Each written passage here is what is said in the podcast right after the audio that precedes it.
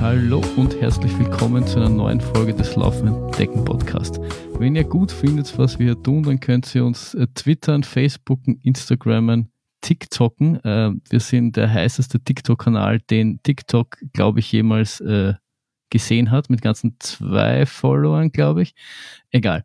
Äh, wenn ihr übertoll findet, was ihr, was ihr tun könnt, uns Patreonen oder Steadyin. Ähm, ihr könnt uns Millionen geben und äh, uns zujubeln was ihr mir wollt. Wir sind für alles offen, wir sind für alles bereit, äh, wir sind für Geld zu kaufen. Und wir wären total glücklich, wenn ihr uns äh, fünf Sterne geben würdet auf Spotify und iTunes, weil je mehr Menschen das tun, desto mehr Menschen wird das Ganze vorgeschlagen und dann können alle über uns reden, so wie wir das gerne tun. Oder uns Geld geben, damit wir einfach noch reicher werden. Wie ihr wisst, haben der Peter und ich vor kurzem eine Firma gegründet für den Podcast und haben da, da feststellen müssen, dass es nicht immer ganz so einfach ist, ähm, das in Österreich umzusetzen. Und ähm, wir hätten uns da an der Seite einen Partner gewünscht, der uns irgendwie durchhilft, anstatt dass wir stundenlang lang uns durch die bürokratischen Mühlen äh, durcharbeiten haben müssen. Wenn ihr nun eine Idee für eine App habt und denkt, das wollt ihr immer schon machen, aber euch hat der Partner gefehlt, ähm, der euch dabei hilft, von der, von der Idee bis zum fertigen Produkt zu kommen, dann haben wir für euch die Lösung. Ähm, auf deine Seite.at könnt ihr ein kostenloses Beratungsgespräch ähm, machen und, und deine Seite.at hilft dir quasi von deiner Idee zu einem Startup, über ein Startup zu einem fertigen Produkt zu kommen. Ähm, es ist erst einmal ganz unverbindlich, ihr könnt, ihr könnt die, die Idee den vorschlagen und die helfen euch dann dabei, ähm, beim Firmengründen, beim, wie, wie, man das mit dem Entwickeln angeht, all das, was es braucht, damit ihr dann am Schluss das fertige Produkt in der, in der Hand haltet. Bei diesem kostenlosen Beratungsgespräch wird, wird die App von deiner Seite mal bewertet, ob, wie, wie, wie gut die Chancen sind, wie gut das Ding ist und ähm, wenn, wenn, wenn ähm, die Idee äh, Potenzial hat, dann steht deine Seite AD wirklich dahinter und dann sorgt sie dafür, dass daraus wirklich eine, eine App wird und äh, gibt, gibt quasi alles, um, um dich da optimal dabei zu, zu unterstützen, ähm, dass du ein Ziel erreichst, nämlich eine fertige App. Wie auch immer. Wir machen das nur wegen äh, Geld und berühmt, berühmt sein oder so. Gut, aber wie ihr gehört habt, habe ich äh, auch heute wieder den äh, Radiogesicht schönen Peter hier. Hallo Peter. Hello. Aber wir sind äh, diesmal ähm, nicht zu zweit, sondern wir sind zu dritt und wir dürfen äh, begrüßen bei uns den äh, Guido Lange. Servus, Guido. Ja, hallo, grüß dich. Be damit die Zuhörer dich und Zuhörerinnen dich etwas besser kennenlernen, äh, wer bist du und wie hast du zum Laufen angefangen? Ja, ich bin äh, Guido Lange aus ähm, Ostdeutschland gebürtig, wohne aber seit 20 Jahren im Rheinland bin wegen der Liebe halt ins Rheinland gezogen, laufe regelmäßig seit elf Jahren. Als Ausgleich zum Stress im äh, Beruf ganz viel durch so ein, äh, für Österreich ist das kein Gebirge, bei uns in Deutschland heißt das Gebirge der Hunsrück, ein Mittelgebirge, wie wir sagen. Und da sind bei jedem Lauf ein paar Höhenmeter dabei. Ähm, und die Gegend, in der ich laufe, wird eingegrenzt von einer Spitze zwischen Mosel und Rhein. Da ist das in der Nähe, wo der viele Wein herkommt. Und da laufe ich 150 bis 180 Mal im Jahr laufe ich da durch die Gegend. Und, und, und wie, wie, wie kam es dazu? Da, du hast ja, also der, der Grund, warum ich dich eingeladen habe, ist, du, du bist ja irgendwann einmal quasi äh, in, in, in deiner Laufkarriere hast du dich dazu entschlossen, ähm, ganze Kontinente zu, zu queren oder ganze Länder zu queren. Ähm, was, was mich aber interessieren würde, wie, wie kam es dazu? Also du hast gesagt, ähm, ähm, Berufsausgleich, aber so von, von ich laufe ein bisschen, um, um mir den Stress abzubauen, bis ich durchlaufe ganze Länder, ist ja ein, ein, ein, ein weiter Weg. Wie, wie kam es wie kam's dazu, dass du irgendwann einmal mehr wolltest? Ja, das stimmt. Genauso ist es. Also ich bin zunächst natürlich nur so äh, vor mir hingelaufen, weil ich äh, einen Ausgleich suchte. Äh, empfand das als unglaublich wohltuend. Ähm, äh, viele machen das, wenn sie etwas älter werden und einfach so bleiben wollen, wie sie sind. Also ich war fit, ich war noch gesund und das bin ich eben bis heute dadurch. Und äh, irgendwie habe ich das angenehm empfunden, hatte mal wieder kurz vorher aufgehört zu rauchen, seitdem auch nie wieder begonnen, weil Rauchen und Laufen, das passt so gar nicht. Und dann irgendwann war es so, durch diese vielen Läufe, die ich mir immer schön in meine Tabelle eingetragen habe, habe ich überlegt, wenn man die alle hintereinander laufen würde, in eine Richtung, dann müsste man doch unglaublich weit kommen. Also wenn man einfach nur sagt, ich laufe jeden Tag ein Stück dran, also immer so 20 oder auch mal 25 oder 30 Kilometer, da müsste man ja richtig weit kommen, wenn man das alles so aufaddiert. Und ich weiß gar nicht, wie üblich das damals schon war. Das gab es natürlich schon vor äh, fünf Jahren, wo ich diesen ersten Abenteuerlauf, wenn man so will, gemacht habe. Aber ähm, ich, ich hatte den Eindruck, das müsste ich mal machen, wollte aber nicht ewig navigieren, weil nichts ist schlimmer, wenn man dauernd anhalten muss und gucken muss, wo geht's lang. Und deswegen dachte ich, wenn ich am Meer entlang laufe, dann habe ich ja links das Meer und rechts ist der Strand. So. Und da habe ich ja schon mal eine Orientierung. Und wenn rechts das Meer ist, dann bin ich komplett falsch. Aber es ist eine, eine äh, interessante und auch sehr intelligente Herangehensweise an die Navigation. Finde find ich äh, sehr fein. Ja, das eine war halt diese Dings. Das zweite ist natürlich auch, man läuft in einen hellen Sommer hinein, weil im Norden ist es ja immer länger hell. Äh, dann hatten die baltischen Staaten für mich immer eine gewisse Anziehungskraft. Äh, obwohl ich aus dem Osten Deutschlands bin, konnte man dort auch nicht hin in, in den Urlaub fahren. Im Nachhinein habe ich festgestellt, das war fast alles früher Militärsperrgebiet der ehemaligen Sowjetunion. Und irgendwie ist das eine sehr, sehr schöne äh, Gegend. Äh, die Länder, so klein wie sie sind, sind alle sehr unterschiedlich. Und äh, es ist auch so, dass auf der Südseite der Ostsee eben auch ähm, auch äh, der Strand immer schön flach und glatt ist. Das heißt, man kann teils auch am Strand laufen.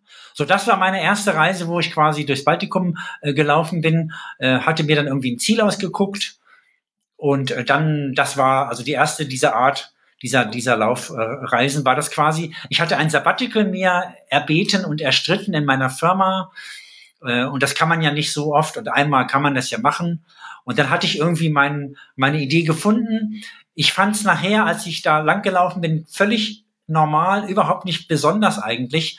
Es war einfach nur eine ganz herrliche Geschichte, äh, durch die Gegend zu laufen. Und es hat sich dann bestätigt, was ich vermutet habe, wenn man diese vielen Routen aneinander läuft, einfach nur ohne Druck, jetzt ohne Wettbewerbs- oder Zeitdruck, dann kommt man wirklich unglaublich weit. Ähm, äh, ja, man kommt unheimlich weit, aber man muss halt jeden Tag auch wirklich 20, 30 Kilometer mal laufen. Also das muss man ja auch mal machen und auch mal können. Das, das muss ja Körper und Geist äh, durchhalten. Und ähm, man macht das ja auch nicht mal schnell mit einem 8-Liter-Rucksack, sondern ja. Ja. Ähm, du hast ja dann ein, ein extra einen Penpacker äh, äh, mit dabei, damit du jetzt irgendwie mehr als zwei Softflasks und die Regenjacke mitnehmen kannst. Ja, das stimmt alles. Also tatsächlich wie, wie ist es eigentlich dazu gekommen? Also du bist du bist du direkt von ich gehe mal ein bisschen laufen zu zu dieser Abenteuerlust gekommen oder hast du auch irgendwann einmal klassisch mit ich laufe einem Zehner, einen Halbmarathon, einen Marathon, ich mache Wettkämpfe? Äh, machst du das auch oder hast du das gemacht oder war ja. das nie deine Welt? Äh, doch, ich fand immer diese vier, fünf Wettkämpfe im Jahr war immer das Salz in der Suppe. Äh, wäre es eigentlich bis heute, wenn wir jetzt nicht Corona hätten, also tatsächlich ist es so, es ist ein völlig anderer Lauf, ein Wettlauf. Da werde ich, ich schalte so um und werde zum Wettkämpfer. Also ich bin auch viel schneller und viel verbissener und äh, laufe für eine gute Zeit für mich in der Hoffnung, äh, dass alle anderen, die mit mir zusammen älter werden, immer wenn ich eine neue Alterskohorte erreiche, hoffe ich, dass die anderen ein bisschen schwächeln und ich immer noch genauso gut bin wie früher. Jedenfalls ist es so, dass ich tatsächlich in den Alterswetttabellen äh, dann doch immer so ein bisschen weiter nach vorn kam. Aber das ist nur vier, fünf Mal im Jahr. Das allermeiste ist wirklich durch den Wald laufen. Und auch da ist es so, dass ich mich jetzt nicht für fünf Kilometer umziehen würde. Das stimmt schon. Das klingt irgendwie überheblich, weil ich finde jeden toll, der auch nur einen Kilometer läuft. Aber tatsächlich ist es so, dass man mit der Zeit auf 10, 15 Kilometer kommt man eigentlich irgendwie immer, wenn man äh, länger als drei Monate läuft, sag ich jetzt mal. Und dann habe ich es halt auch so gemacht, dass ich mich nach und nach auf so eine mittlere Distanz so eingependelt habe. Irgendwas zwischen 10, 12, 15, 18 Kilometer. Und ein Halbmarathon ist tatsächlich für, für jeden, auch wer von ganz Null anfängt, ist innerhalb von drei, vier Monaten schon zu erreichen, ohne regelrecht zu trainieren, sondern einfach nur regelmäßig laufen. Ich glaube, die Regelmäßigkeit ist ja wichtiger bei so einem Lauf, wenn man nicht jetzt in die Spitzengruppe vorstoßen will. Und das stimmt schon, es gab eine Übergangsphase. Diese Überlegung war nach einigen Jahren erst, diese Reise zu machen. Vorher war es tatsächlich so, dass ich ähm, eben einfach nur so dreimal die Woche durch den Wald gelaufen bin und dann äh, in, in, dem, in der warmen Jahreszeit hin und wieder einen Wettkampf hatte. Und es stimmt auch die Überlegung, mit dem Rucksack kann man nicht gut laufen. Ich kenne das von so, ich habe ein paar Ultraläufer auch probiert. Das geht nicht gut. Also man muss tatsächlich sein Gepäck hinterherziehen in einem Ziehwagen. Äh, und dann ist es gar nicht, also wenn man dann auf einer relativ glatten Straße oder so läuft, ist das gar nicht viel schwerer jetzt. Also man macht damit keine Rekordzeiten. Aber es ist tatsächlich nicht äh, so, so schwierig. Also das sind dann bis zu 30 Kilo Gepäck und dann man merkt die nicht so sehr. Das stimmt schon. Okay, also ich, ich stelle es mir ein bisschen so vor, also wir, wir grätschen ein bisschen in das Thema rein. Ich springe dann später sicher nochmal retour, aber ich stelle es mir ein bisschen so vor, wie ähm, diese äh, quasi diese Weitradfahrerinnen, die äh, quasi mit dem Kind äh, hinten dran in dem in dem äh, äh, wie heißt das Teil, dieses Chariot-Ding, dass man sich einfach hinten dran schnallt, ähm, diesen, diesen Kinderwagen, ja. ans, an Fahrrad hängt, äh, das auf der Ebene auch gut geht, auch mit Kind drinnen, dann hat ja. er sie auch gleich mal 30 Kilo oder 35. Äh, nur wenn es ein bisschen bergauf geht oder der Asphalt schlecht ist oder wenn es Schotter und, und Kies ist, wird das ja gleich doppelt so schwer gefühlt. Ist es beim Laufen auch so? Ja, das ist ganz genauso. Also in der Fläche, in der dass, Ebene. Dass, dass das Gewicht einfach sofort zieht, äh, ja. Äh, rapide zunimmt. Richtig, also ganz, ganz äh, gewaltig. Also äh, da kann man eigentlich dann nur hochgehen, natürlich sofort. Aber äh, im, im, im Norden ist es ja auch viel flach. Und ich hatte mir ja als Läufer sucht man sich auf solchen Routen vielleicht auch eher die flachen Gebiete aus. Ähm, Tatsächlich ist es so, dass natürlich, so wie Berge hinzukommen, bergab kann man schön bremsen, da sind zwei Bremsen dran, so, so Seile mit so Bremsdingern, kann man super bremsen bergab, damit es einen nicht erschlägt.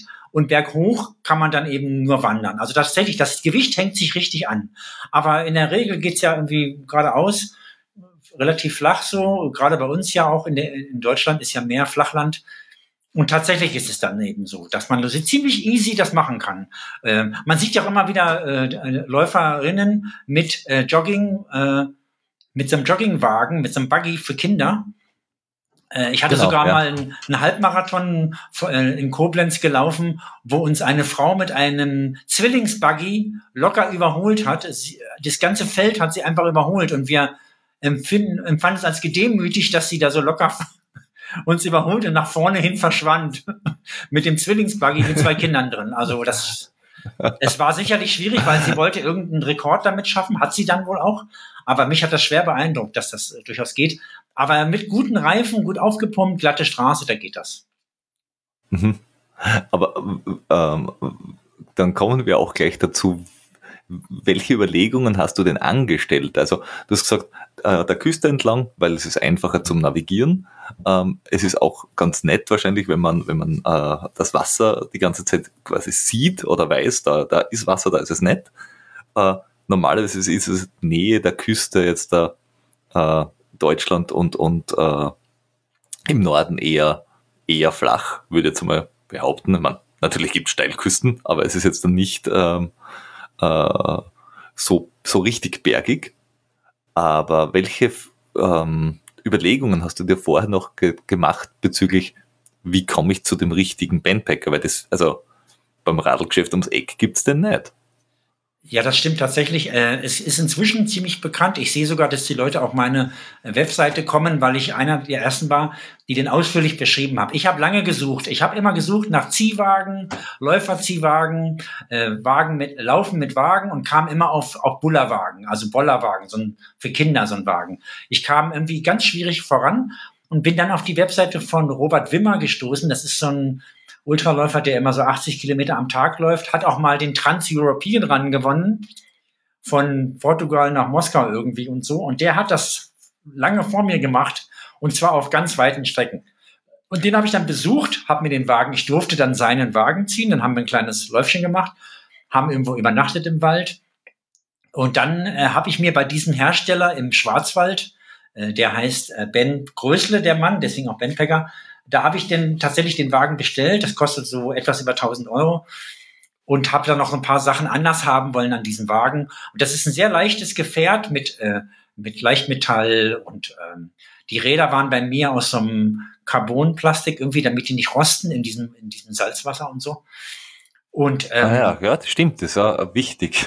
ja, ja. Und dann habe ich da eine Tasche drauf, so eine so eine wasserfeste Ortlieb-Tasche Und das zusammen wiegt sieben Kilo. So. Und dann kann man eben noch so äh, etwas über 20 Kilo einladen. Aber wenn man bedenkt, dass man ja immer drei, vier Kilo Wasser ja auch mitnehmen muss, weil man nicht weiß, wann das nächste Mal eine Wasserquelle kommt, wo man äh, richtiges Wasser kaufen kann, äh, kommt man halt auf diese 30 Kilo. Das ist so ein, so ein Standard. Okay, das heißt, das heißt du, du hast immer zwei Tage Wasser quasi mit oder so? Also wenn ich das jetzt so überschlage, oder ein bis zwei Tage Wasser, weil du nicht weißt, wann der, wann das nächste Mal irgendwas Süßwassermäßiges äh, ähm, am Weg liegt. Ja, das stimmt. Es war tatsächlich so, dass äh, sowohl Baltikum als auch später unten in Transkaukasien war es eben so, äh, dass nichts nicht da, da gibt es diese vielen kleinen Läden. Und ich hatte das Erlebnis, dass ich jeden Abend ankam oder Nachmittag, wo auch ein Laden war. Und ich habe mich schon gefragt, warum nehme ich eigentlich morgens drei Kilo Wasser mit, wenn ich abends dann auf den Laden stoße? Vielleicht sollte ich mir die einfach abends kaufen und dann morgens nur mit einem Liter weiterlaufen. Hätte ich ja schon mal zwei Kilo gespart. Und dann habe ich das gemacht eines Morgens und habe gedacht, ich kaufe heute Abend das Wasser. Und dann kam aber abends kein Laden. Und am zweiten Tag kam auch keiner. Und am dritten Tag, Nachmittag, bin ich, habe ich dann erst wieder einen Laden gehabt. Das heißt, ich hatte 90 Kilometer Küste ohne, eben ohne Wasser. Also das hat es dann gegeben. Das war in Lettland, weil das konnte man, äh, ja, das konnte man nicht ahnen. Da war also ehemalige Militär, Sperrgebiet, heutzutage Naturschutz. Da darf auch nicht gebaut werden. Da gibt es ein Dorf und das Dorf ist ein Museumsdorf. Das hat geöffnet von 9 Uhr bis 17 Uhr. Und ich war halt in der Zeit nicht da und dann hatte ich halt drei Tage kein Wasser und musste dann im Ostseewasser trinken. Das ging dann auch mal. Aber so interessant ist das. Wenn man einmal drauf verzichtet, dann erwischt es einen, ja. Ja, das heißt, den Fehler macht man dann nicht noch einmal. Ja, richtig, so ist es. Naja, wobei da gibt's ja auch so, so äh, Entsalzungstabletten beziehungsweise Wasserfilter, dass man, also vom, vom Laufen, da gibt's ja diese Flasks mit Wasserfilter drin, dass man sagt, okay, man kann theoretisch aus jeder zweiten Pfütze sich das, das Wasser holen, äh, damit man zumindestens irgendwie äh, was hat, was man trinken kann. Ob es jetzt gut ist oder nicht, pff, mhm. Ich glaube, im, im, im Weitwand, also wenn du, wenn du Appalachian Trails oder sowas wanderst, dann hast du ja nochmal größer das Problem, dass du jetzt nicht so oft durch Ortschaften durchkommst, wo die, wo die Chance groß ist, dass du Wasser hast. Ich meine, dort hast du den Vorteil, dass du natürliche Wasservorräte hast, aber die, glaube ich, benutzen relativ häufig solche Filter, die quasi ein dreckiges Wasser zumindest zu einem äh, Wasser machen, bei dem du nicht irgendwie schlechter benannt bist, wenn du es trinkst, als vorher. Ich hatte das auch mit. Das war keine Option so, für dich? Doch, ich hatte diesen Filter mit, diese Handpumpe mit diesem Filter hatte ich mit und ich hatte auch diese Tabletten mit. Aber äh, mhm. da, das ist ja so mit Chlor. Da muss man als nächstes noch irgendwelche Tropfen nehmen, damit das Chlor wieder ausgefällt wird, damit das Wasser dann nicht zu chlorhaltig ist kann man alles machen. Es gab da auch so Zuflüsse zum Meer, äh, zum Beispiel, die waren dann so torfhaltiges braunes Wasser. Ich glaube nicht, dass das giftig ist. Also, äh, aber natürlich, äh, irgendwie hatte ich dann gedacht, das ist einfach, ich warte einfach in die Ostsee ein Stückchen hinein, schöpfe einmal mit dem Topf und habe dann äh, mir meine meine Trekkingnahrung, die ich für diese Fälle mit hatte, habe ich dann auch tatsächlich aufgegossen damit. Nur, dass dann halt doppelt Salz war. Also in der Nahrung war schon Salz, in dem Wasser war nochmal Salz, aber Salz schadet ja generell nicht beim Laufen. So, das ist ja gar nicht so schlecht. Aber natürlich, der Tee war natürlich ganz schrecklich. Und man könnte das auch nicht viele Tage machen. Aber mir erschien es irgendwie attraktiver, das zu machen, als jetzt irgendwelches brackiges äh, Hinterland-Tümpelwasser da jetzt aufzubereiten. Das stimmt schon. Ich hatte beides mit, habe das aber bis heute nie benutzt. Also ich habe ein, ein, paar solche Sachen hatte ich mit für Notfälle, die habe ich aber nicht, nicht gebraucht dann. Hm. Und könnte man das, das ganze Thema, also wir, wir hatten ja auch schon mal die, die Eva da, die durch quer durch Österreich gelaufen ist und ähm, zugegeben wahrscheinlich äh, leichter durch, durch, durch Österreich zu laufen, weil halt da die, die Supermarktdichte größer ist. Aber könnte man das durch, durch Planen, also ich weiß nicht, durch das man einfach weiß, wie, wie, wie lang man läuft und sich das dann vor irgendwie auf, auf Google Maps oder so anschaut, ob das was ist, geht das gar nicht in den, dort, wo du dann durchquerst oder oder nimmt dir das ein bisschen dann den Abenteuergedanken, wenn du da alles bis minutiös durchplanst? Also ich hatte es nachher nicht minutiös abgearbeitet, aber ich hatte damit einen Plan gemacht, also speziell äh, Baltikum. Also es gibt ja zwei Abenteuer. Das einmal das Abenteuer Baltikum, das ist von 2017, habe ich das abgemacht. Und später noch eines Transkaukasien, Abenteuer Transkaukasien. Beides Mal habe ich mir mit einer besseren, also nicht Google, sondern irgendeine andere äh, Plattform, ich glaube, die heißt All Trails oder so, ich glaube alltrails.com, mhm. da habe ich mir die Routen, die Tagesrouten zusammengeklickt und habe äh, dann äh, mir die abgespeichert einmal und, und auch irgendwie auf so ein Navigationsgerät geladen als Orientierung. Also ich hätte danach laufen können. Das war so am grünen Tisch geplant, wie ich mir das so gedacht habe. Und ich bin dann Menschen hin und wieder davon abgewichen, aber im Grunde musste ich ja auch durchzählen, weil zum Beispiel auf der Baltikum-Route war ja dieses Visum für Kaliningrad. Und da musste ich ja genau an dem Tag ankommen, wo ich das brauchte. Und deswegen musste ich vorher überlegen, was könnte ich schaffen, wie weit komme ich, wo kommen denn da Orte, die auch Supermärkte haben und so. Und äh, in, in, in, in dieser Durststrecke da, die ich gerade hatte, geschildert habe, da waren auch Orte eingezeichnet, aber die waren unbelebt, also unbewohnt. Also das hat mir dann nicht so viel geholfen. Ansonsten konnte man das natürlich schon vorplanen, um ungefähr abzuzählen, schaffe ich das überhaupt, komme ich dahin. Das, das habe ich jetzt äh, bei, bei jüngsten Touren mit dem Rennrad auch so gemacht, Mehrtagestouren. Dann klicke ich mir die einmal zusammen, kann sogar auf Rennrad umschalten und kann dann eben auch auch äh, genau äh, gucken, dass ich nur Wege erwische, die sich ganz gut fahren lassen. Beim Laufen ist es ja irgendwie einfacher. Und normalerweise klappt das dann auch. Und das hatte, hatte ich schon eine gewisse Idee. Nur da hat's halt versagt, da oben an, der, an dieser ja. kurländischen Küste, so heißt die da in Lettland, weil die Orte eben alle unbelebt waren. Das war noch ein Campingplatz. Der Besitzer hatte in seiner Garage irgendwie Trinkwasser eingeschlossen, aber er war nicht da. So. Also das äh, war dann auch so. Der kam erst abends hm. wieder oder so. Da war ich aber nicht mehr da es ist auch ein, ein, ein bisschen mühsam, stellt man das vor, wenn man das so, so gewohnt ist aus, äh, aus, aus, ja, als Österreich oder als Deutschland, wenn man sagt, egal in welche Richtung, dass man 15 Kilometer fällt, da ist halt irgendwas. Dorf, Bauernhof, keine Ahnung, irgendwas halt. Und äh, bei solchen Abenteuern kann es da halt wirklich gleich wie beim, beim äh, Appalachian Trail oder sonst wo passieren, da ist halt 100 Kilometer mal nix. Also nix, nix. Äh, ist, da, ist dieser, diese Umgewöhnung wirklich schwierig oder weiß man das vorher schon? Also wie, wie passt man sich da an? Also ich hatte natürlich, wenn ich, ich bin äh, bei dem ersten Abenteuer bin ich in Deutschland losgelaufen, in Stralsund und bin angekommen in Tallinn. Dazwischen liegen also mehrere richtig große Städte, auch Danzig und Kaliningrad und und Riga und so weiter. Aber zwischendurch gibt es eben diese enthaltsamen Tage, wo nichts, äh, wo es nicht viel gibt. Und man kommt ja allmählich in die dünnere, in die dünnere Besiedlung.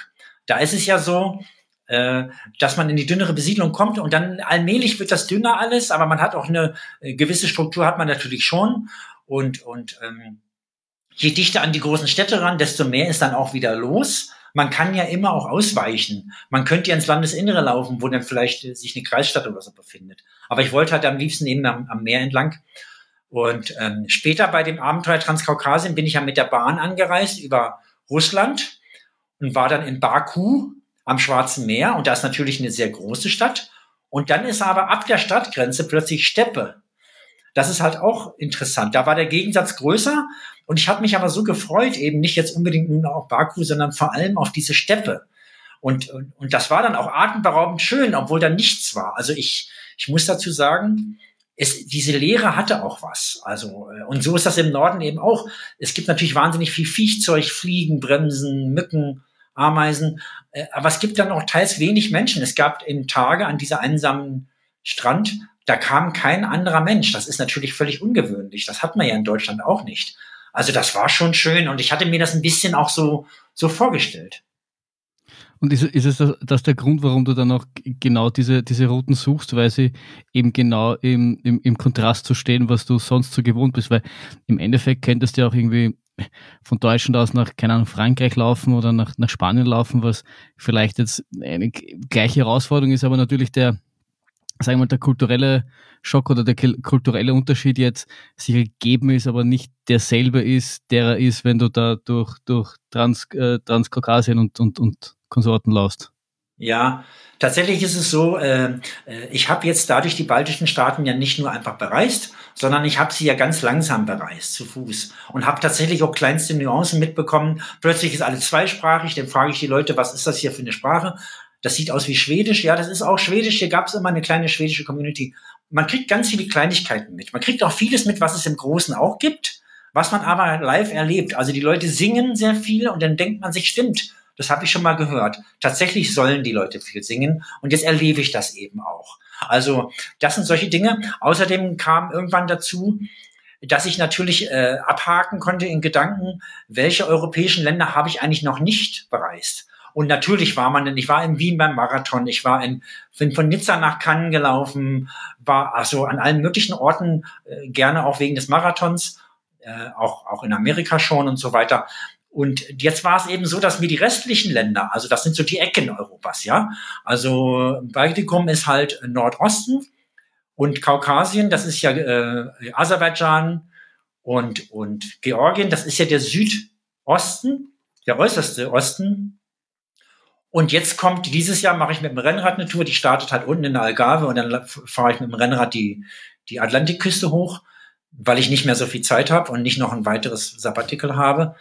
Und da ist es eben so, dass ich die Ecken jetzt noch ein bisschen auskratze, weil ich habe zum Beispiel Portugal hatte ich noch nicht bereist. Und wenn ich den jetzt auch noch habe, dann hatte ich mir überlegt, ob ich in 2023 Island umrunde. Die haben ja so eine schöne Ringstraße, also was heißt schön, aber sie ist mhm. asphaltiert. Und äh, dann könnte ich mir noch für die Färöerinseln interessieren oder für die Azoren und so weiter. Also dass man so die Ecken auskehrt. Ich finde ja Europa so fantastisch, weil das so unglaublich unglaublich vielfältig ist und und und dann hat man langsam alles durch. Wo mich noch ein bisschen hadere, ist so dieses ganze Serbien und Kosovo und so. Da müsste man eigentlich auch mal hin, aber das das mache ich jetzt noch nicht demnächst. Also das steht ganz hinten auf der Liste. Naja, da, da hast du doch, doch das Problem, äh, je nachdem, wie du die Route planst, äh, ist, glaube ich, der Norden von, nachdem du es ja mit dem, mit dem Bandbacker machst und quasi auf, auf Asphalt oder relativ gute Straßenbedienungen, glaube ich, eher hoffst, oder? Die sind sehr hilfreich, ist es, glaube ich, äh, gerade im, im ehemaligen Jugoslawien und, und also Serbien, Bosnien äh, und so weiter, kann es dir bei falscher Routenplanung halt auch ganz schnell äh, quasi äh, ganz, ganz ungünstig werden, weil du einfach blöde Straßen kriegst oder so. Oder in Albanien ist jetzt die, die Straßenmeisterei auch nicht äh, ganz vorn dabei. Und falls du noch, falls du noch was brauchst, was du belaufen musst, wenn du quer durch Madeira laufen willst, das kann ich dir auch sehr empfehlen. Ist zwar wahnsinnig hart und ich glaube, dass wir es nicht mit einem Bandbacker schaffen, aber äh, ist auch eine coole Insel.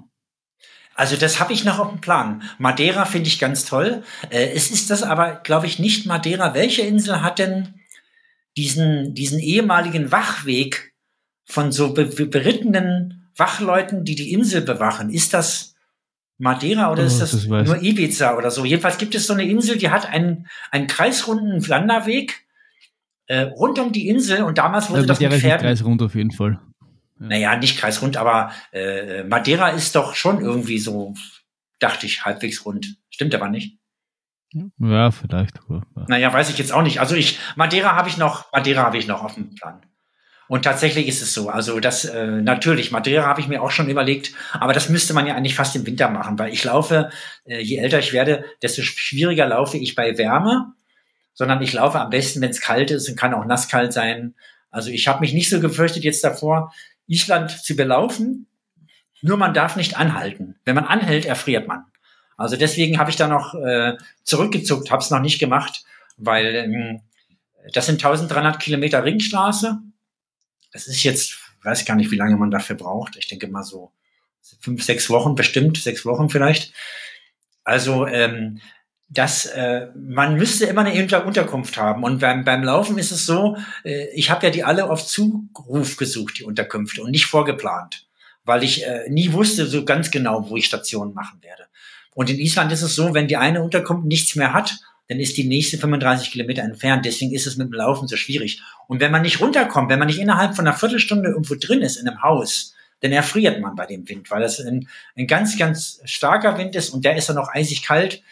Also solange wie man läuft, kann man ruhig, das können auch minus zwei Grad sein oder das können auch mal fünf Grad und stark windig sein, das kann man alles machen, aber man darf nicht anhalten. Also deswegen scheue ich mich so ein bisschen noch vor Island. Solange wie ich laufe, deswegen wandere ich auch nicht, weil äh, Wandern ist auch schön, aber beim Wandern ist es so, man, man wird beim Brennen ist man immer warm, auch wenn man wenig anhat, wenig Klamotten anhat. Ja, Wandern ist schnell, schnell kühl, das ist richtig. Ähm, Kommt wahrscheinlich nur die Wandergeschwindigkeit an aber du, du, ähm, alles, was du so geplant hast und was da jetzt so ist, bis auf die, die Marathons dieser Städte die, äh, oder dieser Erde, äh, wo du sagst, okay, New York Marathon oder Berlin Marathon oder was auch immer, äh, die hast du gemacht. Das sind eigentlich alles allein Abenteuer. Es ist nicht ein Transgran Canaria, es ist nicht ein äh, Madeira Ultra, es sind keine Ultra Wettkämpfe, sondern das sind ja eigentlich einfach, ich nehme mir mal drei, vier, sieben Wochen und mache ein Abenteuer mit mir ganz alleine, um was auch immer, also äh, welche, welche Landschaft oder welches Land auch immer zu bereisen, entdecken, erfahren, weiß ich nicht, was man da sagt dann, erlaufen. Ähm, ist es das, also geht es dir um das Erfahren des Landes? Geht es dir um die Zeit mit dir selber? Ähm, ist es was anderes, weil du es ganz alleine und langsam machst? Also wo liegt da der ganz spezielle Reiz, dass, du's, dass du das machst? Das ist eine gute Frage. Der Reiz ist zum einen, also fremde Länder natürlich und die Menschen. Und wenn du darauf angewiesen bist auf andere, wenn du zu zweit unterwegs bist, dann unterhältst du dich untereinander viel stärker, ja. Und äh, das ist auch sicherlich schön. Nur beim Laufen ist es ja so, dann müsste man sich ein Ziel verabreden und jeder läuft dorthin, weil es gibt ja ganz selten jemanden, der die gleiche Laufgeschwindigkeit hat. Ähm, das, also bei Wettkämpfen ist es zumindest so oder auch so im Wald. Wenn ich jemanden sehe, den ich überholen oder ranlaufen will, dann habe ich manchmal schon Schwierigkeiten, weil das, weil der einfach ein anderes Tempo hat. Ich denke, das alleine laufen ist ja sowieso oft der Fall. Man findet ganz wenige, wenn die jetzt, wenn man jetzt in sich gekehrt läuft, die zwei die gleiches Tempo haben. Das gibt schon mal bei so einem Ultralauf. Ich habe nach dem ersten Abenteuer mir überlegt, ich müsste ja jetzt ultralauffähig sein, nachdem ich diese jeden Tag äh, 20, 30 Kilometer gelaufen bin, dann müsste ich ja, das war ich dann auch. Ich habe dann 2018 tatsächlich drei Ultraläufe absolviert. Ich fand das auch sehr schön. Die Community fand ich noch mal viel toller als bei so einem Wettrennen, gerade bei den kürzeren Distanzen wird ja gerne auch mit dem Ellbogen gekämpft. Bei so einem 10-Kilometer-Lauf, das ist dann eigentlich schon fast unsympathisch. Dagegen ist natürlich so ein Ultralauf, Community ist natürlich total toll, weil das sind alles tolle Leute, die sind alle ausgeglichen, weil sie äh, nicht zuletzt wegen des Laufens selbst. Aber äh, meine Füße machen das so nicht mit. Also diese sehr weiten Distanzen, die Füße schwächeln dann. Speziell weit und, ich sag mal, Trail Untergrund. Deswegen bin ich ja so ein Fan von so einem glatten, harten Untergrund, weil ich glaube, ich habe einen definierten Auftritt, ich trete ganz sauber und glatt auf und kriege dadurch wenig Fußprobleme. Also das ist interessant eigentlich, weil es ja immer heißt, ja, wie schön ist das, auf dem Waldboden zu laufen oder so. Kann ja alles sein, aber auf weite Strecken könnte ich das nicht. Also meine Schwachstelle sind dann die Füße.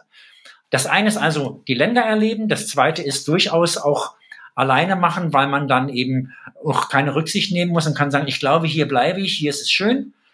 Äh, aber wenn ich jetzt jemanden finden würde, ich habe zum Beispiel lange geworben für Is Island, mache ich auch gerne hier an dieser Stelle wieder, wenn sich jemand findet, der mit mir ein Bike and Run macht und damit Island umrundet. Äh, wir müssen jeden Tag 40 Kilometer schaffen und man kann jetzt nur laufen oder jeder läuft 20 und der mit dem Fahrrad, der hat das Gepäck. Dann brauchen wir nämlich keinen Bandpacker und keinen Ziehwagen, ähm, dass ich auch gerne hier nochmal den Aufruf starten würde. Für Island habe ich mir überlegt, Bike and Run. Das heißt, einer fährt mit dem Rad und einer läuft. Und das kann man entweder, kann man sich die 40 Kilometer am Tag teilen. Jeder läuft 20. Und der mit dem Fahrrad, der hat das Gepäck. Und dann braucht Ach, man keinen Backpacker. Ja, und dann braucht man nämlich ja. keinen Bandpacker. Und dann kann auch einer, wenn die Unterkunft jetzt äh, zu hat oder wenn das nicht geht, kann der vorfahren mit dem Fahrrad zur nächsten Unterkunft und kann jetzt auschecken und so weiter. Und dann kommt man nämlich zu zweit viel weiter. Und dann kann man mhm. auch besser eine, eine, eine Zeltplane oder ein Zelt auch bauen oder so. Man kann ein richtiges Zelt mitnehmen, weil so ein dünnes Zelt hilft dem auf Island auch nichts. Also das wäre noch so eine tolle Idee. Bike and Run zu zweit. Und dann braucht man sich einander. Da kann man das nicht alleine machen, wenn es so kalt ist. Ja, klar. Ja, bei, bei, uns, bei uns ist es so, also wir sind ja, glaube ich, äh, eine, eine, eine seltene Gruppe an Läufern, wo wirklich vier, fünf, sechs Leute äh, auch bei den Ultras miteinander laufen können, ohne dass wir wahnsinnig auf den anderen warten müssen oder sonst irgendwas, sondern einfach nur gemeinsam irgendwie 20 Stunden Spaß haben. Ähm, und da, da, wurde uns ja auch schon ein paar Mal gesagt, dass das äh, außergewöhnlich ist, weil normalerweise sind die Laufgeschwindigkeiten so unterschiedlich. Aber wenn du sowieso sagst, Waldboden und unebener Grund ist für deine Füße der Tod, ähm, dann wärst du ja eher für die, für sowas wie den Badwater äh, geschaffen. Also bis auf die Hitze jetzt. Aber so grundsätzlich lange, gerade Straße ohne irgendwelche Ablenkung. Aber wer weiß, wenn, wenn du jetzt dann Portugal durchradelst, dann kommst du vielleicht auf den Geschmack und dann ist kein Bike and Run mehr, sondern nur, nur noch ein Bike and Bike. Also was soll dann ja, nie sagen? Ja, ja, das stimmt. Also tatsächlich ist es so. Ähm, hier ist es so, ich habe mit dem Fahrrad einfach eine größere Reichweite. Ich kann die 2700 Kilometer kann ich in drei Wochen abradeln. Das schaffe ich sonst nicht. Und ich muss halt auch arbeiten gehen noch. Also ähm, weil ich habe ja nicht jedes Jahr ein Sabbatical, das ist ja auch klar. Und deswegen, äh, weil ich dieses Jahr, also ich war 2021 mit dem Rennrad schon von Rotterdam in die Bretagne gefahren und jetzt fahre ich das gleiche von der anderen Seite an und fahre Algarve Bretagne. Und dadurch habe ich natürlich jetzt äh, eine doppelte Strecke, auch wahnsinnig viele Höhenmeter. Ich bin mal gespannt, wie ich das so absolviere, ob ich das hinkriege aber auch da ist es so, wenn einer nicht mehr kann, der andere, dann muss man halt Rücksicht nehmen und sagt, okay, wir machen Pause und schafft dann seine Strecke nicht oder so. Es ist schon, zu zweit ist schon erheblich mehr äh, Kompromisse nötig. Und ich finde das natürlich sensationell, wenn ihr zu fünft oder sechst ein Ultralauf, ich kenne das, dass ich stundenweise mit, mit, mit Leuten auch langlaufe, aber ich kenne es natürlich nicht über die gesamte Strecke. Das habe ich selber noch, auch noch nicht erlebt. Und das finde ich natürlich ja. toll, wenn ihr das ich, habt. Ich, ja, ich sage immer, ich glaube, es geht gar nicht so sehr darum, dass man dieselbe Geschwindigkeit hat. Man muss, man muss sich nur auf den langsamsten einstellen können.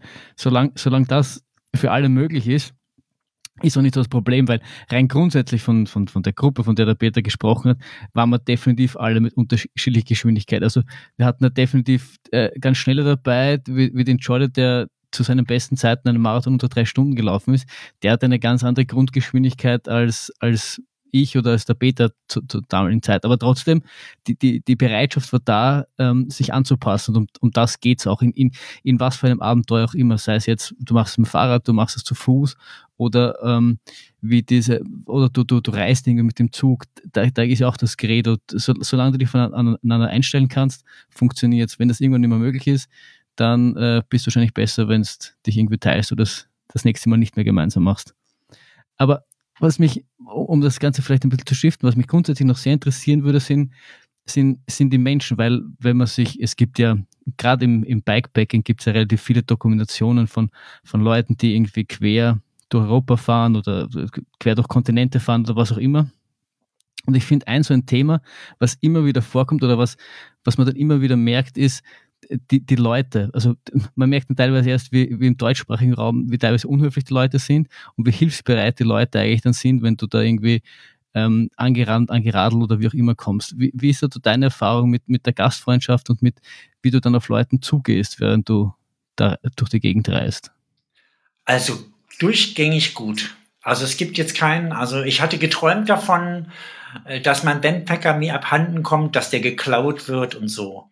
Nein, es ist andersrum gewesen. Ich war an einem Supermarkt und die haben, die Leute haben gesagt, wir passen auf deinen Wagen auf, geh du ruhig rein. Äh, wenn, solange wir hier sind, passiert dir nichts. Also ich hatte nicht einmal das Gefühl, dass ich schon gar nicht als Deutscher oder so, sondern ähm, ich hatte nie das Gefühl, dass es irgendwie gefährlich war oder irgendwie so. Ich hatte eine sehr gefährliche Situation, das hatte aber mit anderen Menschen nichts zu tun.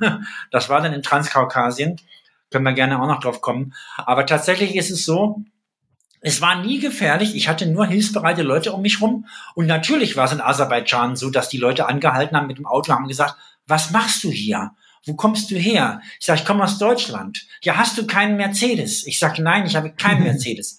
Ja, ich habe ein Auto, das ist aber zu Hause. Ja, was soll das? Warum machst du das? Und dann habe ich gesagt, ja, wegen Tourismus und, äh, und so weiter. Und die haben gesagt, ja, also wir, wir fahren mit dem Auto, also das würden wir nicht machen. Also das war witzig, aber äh, dann reichten sie mir Wasser raus aus dem Auto oder so und fuhren dann weiter. Also tatsächlich ist es so, ähm, ich, ich habe ich hatte keine gefährliche Situation mit anderen Menschen, gar keine. Und äh, das ist, und die Leute sind durchaus unterschiedlich. Und wenn man mal den Punkt im Gespräch überwunden hat, äh, bist du aus Deutschland, hast du Mercedes, wenn man das überwunden hat, wie viel Geld verdienst du und so, da will ich ja möglichst schnell drüber wegkommen über diesen Teil, weil mich die Menschen interessieren, was die essen, warum sie das so machen, äh, was sie da rauchen für ein Zeug oder welche Kräuter oder so. Also solche Sachen interessieren mich ja dann mehr oder was sie da für ein Spiel spielen, wenn sie irgendwelche Brettspiele haben und so. Also das sind äh, das sind ganz tolle Sachen, weil man eben auch plötzlich aufgenommen wird, weil sie sie sehen als nicht einen als reichen Europäer, der jetzt im Interconti absteigt, sondern sie sehen einen als ähm, als Abenteurer an, was man ja auch ist in dem Moment. Und dass man selber jetzt durchaus angewiesen ist auf deren Hilfe. Und deswegen ist die Schwelle so niedrig. Und deswegen hat man auch sofort äh, Gesprächspartner oder so. Auch wenn sie einen vielleicht nicht immer versteht, weil, weil das, das, das Konzept äh, dann teilweise für, für, für, für in, in den Regionen dann irgendwie äh, unwirklich wirkt, weil warum strenge ich mich, warum strenge ich mich an, um, um das, wenn ich dasselbe im Auto irgendwie erreichen kann? Ja, wobei, in den Regionen, lauf einmal von Wien nach Graz, da, da wird ja auch der eine oder andere sagen, du, du weißt schon, es gibt einen Zug, es gibt ein Auto, es gibt einen Bus. Das muss man nicht laufen. Ja, aber es ist schon so, je, je reicher das Land ist, desto, desto mehr Leute machen grundsätzlich Sport. Also wenn in, in, in, in armen Gegenden oder in Gegenden, wo es halt nicht viel gibt, gibt es das Konzept von ich mache Sport zum Spaß eher weniger, weil das Leben an sich schon so anstrengend ist, dass die Leute dort jetzt keinen Grund sehen, noch Sport zu machen. Warum auch? Das ist, das ist so ein, so ein, so ein erste Weltproblem, dass die Leute dann irgendwie äh, äh, unausgeglichen sind und meinen dann halt am Abend noch eine Runde um den Block drehen zu müssen. Ja, stimmt. Wir, wir, wir, wir, müssen, wir müssen uns die Anstrengung schon verdienen. Andere sagen einfach, naja, ich gehe einfach einmal Wasser holen. 20 Kilometer. Richtig, richtig. Ja, und das ist auch, glaube ich, das Spannende an, an den Abenteuern, so wie du es im Speziellen machst, weil es halt so dieser, dieser Ausbruch aus dem Alltag ist. Man, man, man lernt äh, ganz andere Kulturen kennen, ganz andere Menschen und man lernt sie halt auch so kennen, wie sie wirklich sind und man steigt in diesen Ländern, wie du sagst, nicht irgendwie im Interkonti ab und äh, geht die Tourismus-Hotspot ab, sondern man, man lernt die do Leute dort kennen, wo sie, wo sie wirklich wohnen. Und man lernt sich selbst auch ein Stück weit natürlich kennen, weil man auch mit sich ganz viel Zeit verbringt, ja. Also man, man überlegt dann, man sieht irgendwelche Vögel auf dem Wasser oder am Strand und man läuft auf die zu. Und irgendwann werden die ersten Vögel unruhig und wissen nicht, soll, äh, ist das jetzt gefährlich oder, oder so. Und dann fliegen einige Vögel auf, aber der Schwarm sitzt noch. Und man rat, man rät dann, weil man ja nichts zu tun hat beim, beim Laufen, rät man dann, wann wird der große Schwarm auffliegen oder wie wird das ablaufen? Oder wird es auch Vögel sie bleiben, Vögel geben, die sitzen bleiben? Das ist total interessant. Das ist natürlich völlig belanglos, was man hier so gar nicht hat. Aber wenn man nichts zu tun hat und hat alles schon nachgedacht, was man so im Alltag, was einen beschäftigt, und man ist völlig leer gelaufen, leer gedacht, dann beschäftigt man sich, so mit, sich mit sowas. Das ist natürlich auch für einen selber ist das auch sensationell natürlich. Also solche, das kennt ihr auch von euren langen Ultraläufen. Ja. Wenn ihr euch nicht dauernd miteinander unterhaltet, dann ist man in so einer Art Tagträumer. Man ist hellwach und trotzdem denkt man nichts. Und das ist ja etwas, was andere als Meditation bezeichnen. Ich kann das nicht ja. Äh, meditieren. Aber so ähnlich ist das. Ich glaube, man muss sich nur Angst machen, wenn es die Vögel, die man sieht, nicht wirklich gibt. Solange es die Vögel gibt und man sich über die Gedanken macht, ist, glaube ich, nicht so schlimm. Stimmt. Ähm, aber ja, und, und das sage ich immer wieder, das ist ja eigentlich das Spannende am, am, am langen Laufen oder am so langen Laufen, wie man will und nicht äh, bei einer magischen erfundenen Grenze aufzuhören, dass, dass Zeit und Raum irgendwann so, so nur ein Konzept wird, das halt gibt, aber das einem in dem Moment eigentlich nicht wirklich interessiert. Weil wenn, wenn du irgendwie 100 Kilometer laufst, vergisst jetzt, ob es Vormittag, Mittag, Nachmittag, ist es wurscht. Es interessiert dich äh, fortbewegen, es interessiert dich vielleicht der Vogel, der da in der Gegend sitzt oder, oder irgendwie der nächste Anstieg oder Essen oder so. Aber die, diese, diese ersten Weltprobleme, wie nennen, kann man es nochmal nennen, ähm, die interessieren dich einfach nicht. Und das ist irgendwie, dieser Ausbruch ist einfach aus dem Alltag ist einfach entspannend. Ja, ich glaube, das ist, was uns, was uns halt oft auch fehlt.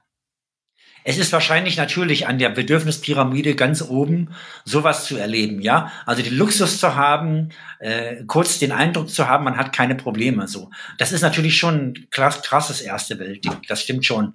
Aber irgendwie ist es ja auch so, man wird ja von allen Seiten auch gefordert, auch im Job und überall. Alle wollen von einem etwas. Man soll immer liefern und leisten. Und dann ist es natürlich das Gegenteil davon. Man leistet zwar was, aber ich empfinde dann ja meinen langen Lauf nicht als Leistung, sondern eigentlich als, als, als Wohltat, weil ich ja in der, in der Mehrheit auch nicht körperlich tätig bin, ja. ja. Wenn, wenn, wenn, wenn du unterwegs bist äh, und du nimmst dir pro Tag irgendwie 20 bis 30 Kilometer vor, ähm, die Eva hat das auch schon im Interview gesagt, ähm, sie hat dann einfach geschaut, wo ist denn die nächste Unterkunft? Ähm, bist du bei allen Abenteuern so, dass du sagst, ähm, es wird schon etwas daherkommen oder ist es stark abhängig, wo du läufst? Dass du sagst, ah, in diesen Gegenden äh, plane ich lieber genauer vor und in den Gegenden ist egal? Oder ist es immer einfach egal? Grundsätzlich habe ich manchmal schon aus, aus Bedenken, wenn man so aus seiner Zivilisation, aus seiner Wohlfühlecke kommt, habe ich dann die erste Nacht, habe ich dann noch geplant. So, wo ich dachte, nee, das buche ich jetzt noch so. Und dann bin ich dann halt aufs Geratewohl, weil irgendwann muss man es so machen, weil ich möchte eigentlich nicht vorher genau entscheiden, ähm, wenn es irgendwo schön ist, kann man ja auch sehen, wie es einem geht, ob man einen Pausentag einlegt und die Planung würde früher oder später durcheinander kommen. So, das spricht auch ein bisschen gegen Island, weil da ist die Dichte nicht so hoch. Äh, aber es war dann auch so, dass ich dieses Konzept bis jetzt immer gemacht habe. Und in äh, Transkaukasien war es so, dass ich dann in Baku äh, losgelaufen bin und musste feststellen, es gibt keine Unterkunft. Es gibt nicht mal sicher die Orte, die da drauf aufgezeichnet sind auf der Landkarte. Ich hatte bei Google äh, umgeschaltet auf dieses ähm, äh, Satellitenfoto, Satellitenbild und habe gedacht, da fehlen die, die Bilder, weil das nur grau war. Aber das, da fehlen keine Bilder, das ist da grau. Da ist nichts. Und das war, sah aus wie eine Mondlandschaft im, im, im Google, aber das ist auch tatsächlich so. Und dann kam eben das Dorf und dann habe ich gefragt, ob ich nicht wenigstens äh, einfach in dem leeren Nachbargeschäft auf dem Boden schlafen dürfte. Weil draußen gab es wilde Hunde, die hatten mich schwer beunruhigt. Die haben mir später auch krasse Probleme gemacht, die wilden Hunde. Und dann bin ich wollte ich da im Nachbarraum schlafen und das durften, durfte ich nicht, weil die, dort ist es ja keine Demokratie und ich glaube, man wird angezeigt, wenn man einfach äh, fremde Leute übernachten lässt, ganz und gar ausländische. Das darf man wohl so nicht. Also es gab dann wirklich das Problem, dass ich über viele Kilometer gar keine Unterkunft hatte. Und äh, da hätte man auch keine planen können, sag ich jetzt mal. Und dann habe ich tatsächlich was gefunden und hatte mir schon überlegt, wie mache ich das denn die nächsten Tage, wenn das so schwierig wird, was zu finden einfach nur ein Verschlag oder irgendwas, wo eine Tür davor ist, damit man nachts eben in einem geschlossenen Raum ist. Also das war nachher schon schwierig. Und dann sind mir aber die Hunde zuvor gekommen, also die dann äh, mich gestellt haben. Äh, da gibt's ja keine Wanderwege, sag ich mal, und es gibt auch keine Radwege. Äh, äh, wie der Florian ja auch schon sagte, äh, Sport zu treiben ist auch ein bisschen unsinnig, weil, weil man sowieso einen stressigen Alltag hat. Und da gibt's nur die Autobahn, da läuft man halt auf der Autobahn. So, die ist ja ordentlich asphaltiert. So, und äh, trotzdem, dass die Autobahn war, bin ich dann eben von wilden Hunden da angefallen worden, von einer ganzen Meute. Und ich hatte mich dann äh, retten können und habe dann eingesehen, dass das so nicht geht. Also man kann da unten in der Steppe nicht einfach so durch die Gegend laufen, weil immer wieder wird es diese Rudel geben von wilden Hunden und die passen auf nichts auf, sondern ich bin das Fleisch, also ich bin das Futter dann. Auch, auch wenn bei dir wahrscheinlich nicht so viel dran ist, weil du so viel läufst. Ja, hat auch einer gesagt, die gehen an dich nicht dran. An dich ist ja nichts dran. Aber, aber das stimmt nicht. Erstens und zweitens doch, doch. Also mageres Fleisch ist ja wahrscheinlich auch lecker. Ja. Also tatsächlich war es so, dass ich. Dann, auch nicht. Nee, ich bin dann gerettet worden. Ich bin dann mitgefahren mit anderen Leuten im Auto und die haben mich das dann eben auch gefragt, wie man so bescheuert sein kann, äh, da lang zu laufen. Musste dann eben erstmal umsteigen auf Taxi, Bus, Zug und bin dann eben meine Route schweren Herzens äh, mit Verkehrsmitteln abgereist und habe dann aber in dem Taxi abrupt angehalten, weil da kamen zwei Radler aus Holland. Und ich wollte wissen, was mit den Hunden, ob die das auch haben. Weil ich hatte die Idee, dass ich dann einfach wieder einsetze später mit dem Laufen. Und die sagten, mhm. sie haben jeden Tag Hundestress und sie haben ein Wurfmaterial dabei, sie haben ein bisschen Futter dabei und sie haben eine große Fahne am Fahrrad, das machen sie dann oben fest und diese große Fahne, das empfinden die Hunde als zu bedrohlich, da trauen sie sich nicht dran. Und wenn es bergab geht, dann haben sie manchmal auch einfach die Flucht nach vorne angetreten. Und die haben gesagt, ich hätte alleine als Fußgänger auf die Dauer keine Chance da draußen. Also ich habe es dann richtig gemacht, weil meine Frage war ja, bin ich ein Weichei? Das ist ja eine sehr entscheidende Frage für so einen Mann. Und ich habe dann kurz entschlossen, wahrscheinlich bin ich kein Weichei, wenn die mir das raten. Ich habe dann später getroffen. Äh, also ich habe dann den Lauf verlegt im Grunde nach, nach Österreich, da kommen wir vielleicht noch drauf.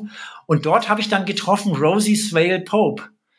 Und die war gerade unterwegs, äh, auch mit so einem Ziehwagen von, äh, ja, von London nach Kathmandu zu Fuß.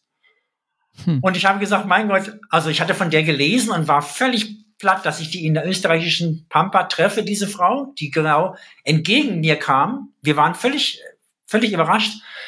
Und dann sagte sie mir, da habe ich sie gefragt nach den Hunden. Wie machst du das denn mit den Hunden? Sagt sie, ja, Hunde sind immer ein Problem. Aber wir werden sehen. Und da habe ich dann gewusst, vielleicht bin ich ja doch ein Weichei, weil die Frau, also zumindest hat sie die Eier, die ich nicht habe. Also ich muss sagen, sensationell. Okay, das heißt, du hast dann direkt äh, auch noch eine andere äh, äh, lang, lange Läuferin, äh, ähm, ähm, weit, Weitläuferin. Wie ist das korrekte Verb eigentlich? Ist es, ah, Verb, äh, die korrekte Bezeichnung eigentlich? Es ist ja kein Langläufer, es ist keine Weitwanderung. Was ist es dann? Ich denke am ehesten noch Etappenlauf oder so. Etapp, ja, okay, okay. Ja. Also du hast eine, eine andere ähm, ähm, ähm Etappenläuferin. Gut, gut bewanderte Etappenläuferin äh, äh, getroffen, von der du auch schon ein Buch gelesen hast. Ähm, das war äh, beim Lauf durch Österreich oder von Österreich aus. Wie kam es zu dem und äh, wie ist dir der in Erinnerung geblieben? Also da war wahrscheinlich weniger mit Steppe und wilden, wilden äh, Hunderudeln, sondern eher wahrscheinlich mit wilden Bauernrudeln und äh, Donauradweg. Äh, ja, genau. Also tatsächlich äh, musste ich ja durch die Hunde abbrechen und habe dann eben die Städte jeweils genutzt, um immer so zwei, drei Tage in der Stadt zu bleiben. Ich war insgesamt ja viel schneller durch die Reise hindurch, als wenn ich das gelaufen wäre. Und das war für mich immer noch schwierig zu verdauen, dass ich jetzt nicht in dieser langsamen Geschwindigkeit das so machen konnte. Aber die Städte, wie zum Beispiel jetzt Tiflis, die Hauptstadt von Georgien, da war ich dann vier Tage in einem Hostel. Das war einfach sensationell. Die Stadt war toll und so weiter. Da habe ich auch das Buch gelesen von dieser Rosie, äh, Rosie Sway Pope, äh, und habe dann eben nur immer die Städte genutzt zum Laufen, weil das war halt ungefährlicher. Da gab es eben weder den kaukasischen Schäferhund noch andere große Säugetiere. Und äh, bin dann übers Schwarze Meer gefahren mit der Fähre äh, nach äh, in die Ukraine, nach Odessa. Dort habe ich auch wieder ein paar Tage verbracht, bin gejoggt viel, bin viel gelaufen. Dann bin ich gefahren mit dem Nachtzug nach Lviv, Lemberg. Da sah man schon das alte Österreich-Ungarn übrigens. Ne? Odessa war sehr russisch geprägt und äh, gehörte also auch, glaube ich, nie zu Österreich-Ungarn. Aber Lemberg ist eben so, da gibt es das Ähnliche, so diese Gemütlichkeit, die wir im Süden haben, wenn wir nach Bratislava oder nach Wien kommen oder so. Also das hat man da schon gespürt alles. Da gibt's Schokolade, da gibt's wieder Kaffee, richtige, gibt's Kaffeehäuser. Alles dieses gibt es wieder. Und dann mit dem Nachtzug von Lemberg nach Wien. Und äh, meine Frau hatte mir äh, auf meine Enttäuschung hingesagt, warum, du wolltest doch mit dem Nachtzug nach Hause kommen, du kannst doch ab Wien einfach laufen nach Hause und dann eben auf dem Donauradweg. Und da habe ich gesagt, das ist eigentlich eine ganz, ganz tolle Idee, um irgendwie auch noch auf, ich will nicht sagen, auf meine Kilometer zu kommen, aber dieses Lauferlebnis nochmal zu haben. Zwar mit weniger Abenteuer, so habe ich mir das vorgestellt, weil es halt Österreich ist und äh, gemütlich und sicher. Es gibt immer eine glatte, gerade Strecke. Man kann alle zwei Kilometer könnte man einen Kaffee trinken, wenn man das wollte. Aber es ergab sich, dass dieser Lauf eben auch sehr, sehr spannend war, weil ich war schon ein paar Mal in Wien, ich war auch in Salzburg und so weiter, war auch schon mal zum Skifahren. Aber diese Pampa, so würde ich es mal nennen, also Donauradweg, dann die Wachau, diese ganzen Schlingen da lang. Das sind ja viele kleine Städte auch oder äh, Dörfer. Und weil ich oft abends in die Sauna gegangen bin, habe ich dann richtig die Leute auch kennengelernt. Und ich muss sagen, mir hat das total gut gefallen und ich habe das jetzt auch ein bisschen besser verstanden, dieses ganze Mostviertel und Weinviertel und Waldviertel und was es alles gibt. Mir war das nie so ganz klar und ich habe das irgendwie gut verstanden alles. Dann war ich noch in Melk in diesem Kloster. Und dann habe ich diese Frau getroffen, die Rosi, auf diesem Weg auch. Mhm. Also äh, Odessa war, glaube ich, äh, schon, wenn ich mich täusche, äh, bei Österreich-Ungarn. Äh, ah, aber, aber ich glaube, es war wirklich, das ist äh, mehr oder weniger ähm, äh, Grenze muss das dann schon gewesen sein, weswegen es wahrscheinlich dann nicht so wirklich hm. Monarch Monarchiezüge hat. Aber ich glaube, zumindest hat es die KMK äh, Monarchie besetzt. Aber nur weil man was besetzt, heißt das nicht lange nicht, dass äh, die Menschen das dort auch annehmen. Aber zumindest als ich auf die Oper zugelaufen bin, ich bin mhm. auf die Oper zugelaufen ja. und dachte, die sieht aus wie die Wiener Hochburg. Ja. Äh, und, und es gibt nicht so ganz viele alte Gebäude, äh, richtig alte in, in, in Odessa. Und da habe ich gedacht, die sieht aus wie die Wiener Hochburg. Und da habe ich mir die Schilder durchgelesen. Ja, es ist derselbe Baumeister. Mhm. Zum Beispiel. Ja, ja, ja. ja, ja, ja. Also, aber das, das sind dann so immer so, äh, wenn irgendjemand was besetzt, die Menschen akzeptieren es nicht, aber, aber am Prunkbau hat man schon immer wo hingestellt. Der bleibt dann auch sehr schön und sehr lange. Da, da kann man die Menschen noch meistens freundlich dazu überreden, dass sie ihnen dabei helfen, diesen Prunkbau aufzurichten. Das hat in der Vergangenheit auch schon immer wunderbar funktioniert. Ja, ja, ja, ja, ja. Also so diese, diese, diese Stahl- und, und Klingen-Motivation hat total oft geholfen. Bei wurscht was. Das ist ein Erfolgskonzept. Das, ist, das, es gibt nie in der Geschichte ist es irgendwie gescheitert. Ah, wann hat Krieg schon mal jemals was Negatives hervorgebracht? Details, Details, Details. Aber zu, zurück zu dem Lauf. Das heißt, du bist dann quasi von äh, äh, über die, quasi wirklich äh, das, das von Wien weg im Endeffekt äh, den, den, den kompletten Radweg der Donau entlang äh, ja. so durch Österreich gedinkelt, wie es wirklich sehr wenige Menschen machen. Das stimmt und ich vor allen Dingen war es ja auch flussaufwärts und alle sagten, äh, alle Radfahrer, also mich haben am Tag zwei Radfahrer überholt und 300 kamen mir entgegen. Das meine ich, ja, genau, du bist eigentlich, hast das du genau so gemacht, wie sonst niemand tut. Ja, und ich finde das komisch, weil ich meine, wie hoch ist der Höhenunterschied zwischen Passau und Wien? Das sind doch höchstens 30 oder 50 Meter. Also es ist doch eigentlich äh, egal, wie rum man läuft, hätte ich jetzt gedacht. Aber interessanterweise machen alle Passau Wien, aber nicht Wien Passau. Jedenfalls war Passau meine erste äh, wirkliche Ziel, wo ich dachte, also bis Passau muss ich auf jeden Fall kommen, egal äh, wie schwierig es wird oder, oder wie leicht es wird oder so. Das muss ich schaffen. Und, ich glaube, ähm, ich, ich glaube, viele machen deswegen Passau Wien, weil sie eben aus, aus Wien oder aus, aus Bratislava oder so kommen. Und es ist leichter, nach Hause zu fahren oder zu laufen, wie von zu Hause weg und dann irgendwie wieder irgendwie nach Hause fahren zu müssen. Also ja. ich, ich glaube, dieses nach Hause, weil das Ziel ist dort, wo ich hin will, das ist, glaube ich, irgendwie nur eine psychologische Geschichte, was natürlich bei dir genau andersrum Sinn macht, weil du wolltest ja nicht nach Wien, äh, sondern du wolltest ja quasi flüchten aus Wien. Äh, Wien war für mich, das muss ich noch dazu sagen, ich finde das toll, ich, ich fahre da immer wieder gern hin ich glaube, ich war jetzt viermal oder so. Aber wir, wir machen das. Wir fahren da wieder hin. Ähm, Finde ich irgendwie ganz toll.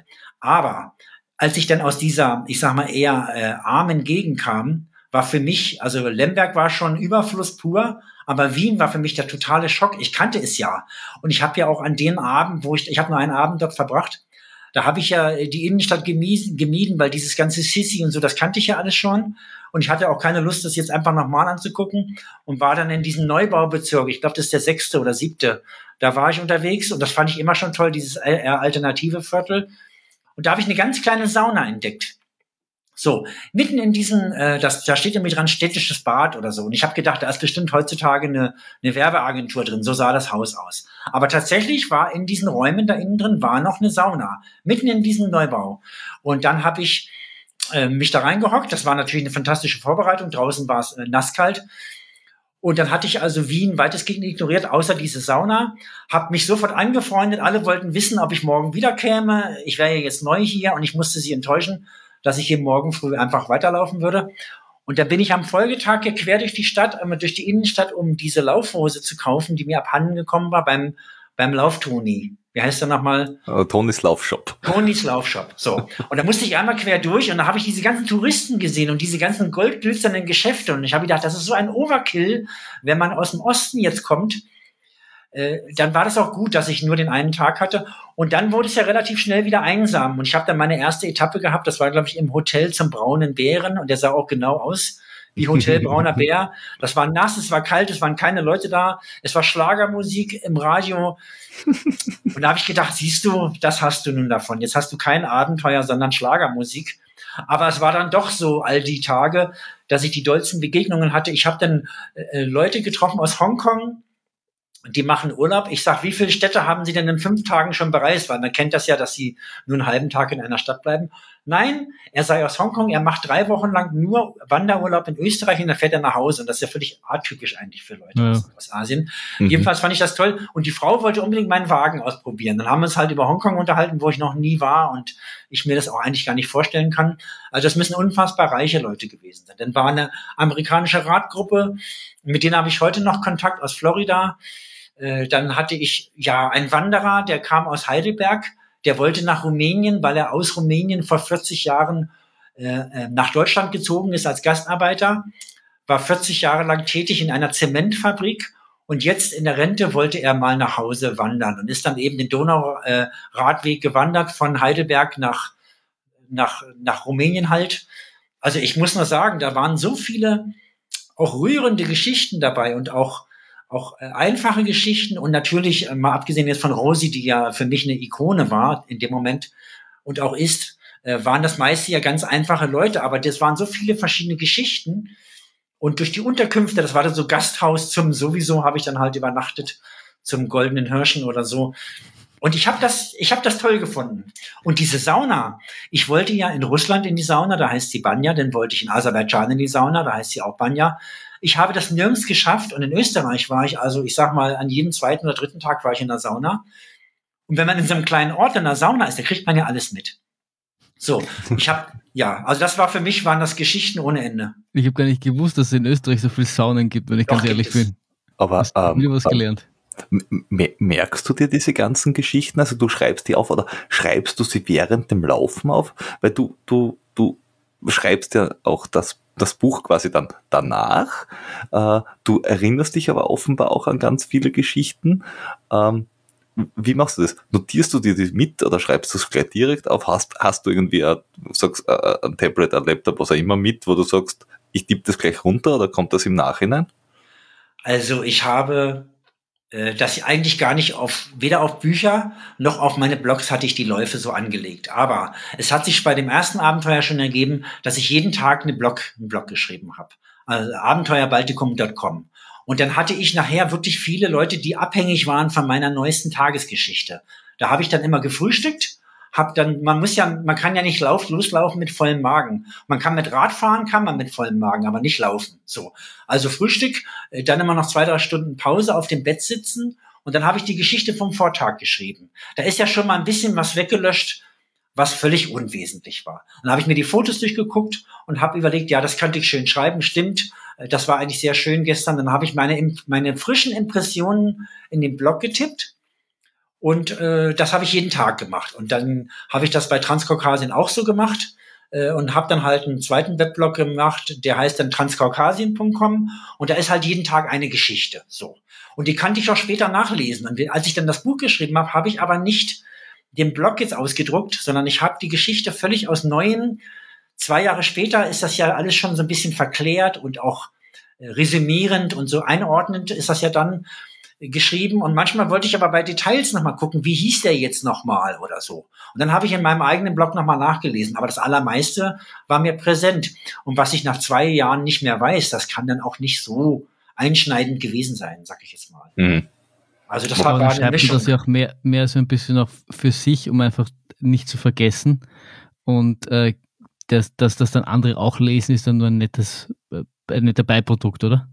Ja, also das erste Buch habe ich halt äh, eigentlich äh, erst drei Jahre Jahr später gemacht, weil ich gar keine Zeit hätte gehabt hätte. Ich wurde aber dann wurde meine Firma verkauft. Äh, ich hatte plötzlich keinen Job mehr, konnte mein zweites Abenteuer planen, was ja nie gegangen wäre sonst, und ich konnte mein erstes Buch schreiben. Habe dann einen kleinen Mini-Winz-Verlag gegründet für mich nur alleine für mein Buch und habe dann eben Zeit gehabt, das Buch zu schreiben und äh, habe dann meine Abfindung äh, von meiner alten Firma in dieses Buch versenkt und das Geld habe ich auch noch nicht wieder. Das kann man kann man ruhig sagen. Also es ist jetzt nicht besonders lukrativ, jetzt so, so ein Buch herauszubringen. Ein Reisebuch in Corona-Zeiten läuft ja nie so gut, aber ist auch egal. Ich habe es gemacht, ich habe es getan und es war ein kleines Abenteuer, diesen Verlag zu gründen. Und ich habe dann das als Therapie begriffen, auch, äh, sag ich mal, äh, wochenlang zu schreiben, die Bilder auszusuchen äh, und das alles zu machen. Und, und das war auch eine schöne Beschäftigung. Also ich wusste das vorher nicht, dass ich dazu Lust hätte. Wobei, äh, schöne Beschäftigung. Du beschäftigst dich wochenlang mit Laufen und mit Menschen und, und, und, und Ländern und, und Umgebungen, wo du durchläufst und dann bist du zu Hause. Du bist bei deiner Haustür und gehst rein und dann bist du wieder da. Wie lang bra brauchst du, um dann auch wieder da zu sein? Weil, also, äh, wir haben schon ganz oft jetzt da äh, im, im Bekanntenkreis darüber geredet, dass man sagt, also selbst nach einem Ultra, der nur einen Tag dauert oder von mir aus drei Tage, äh, bist du danach drei Wochen noch immer dort.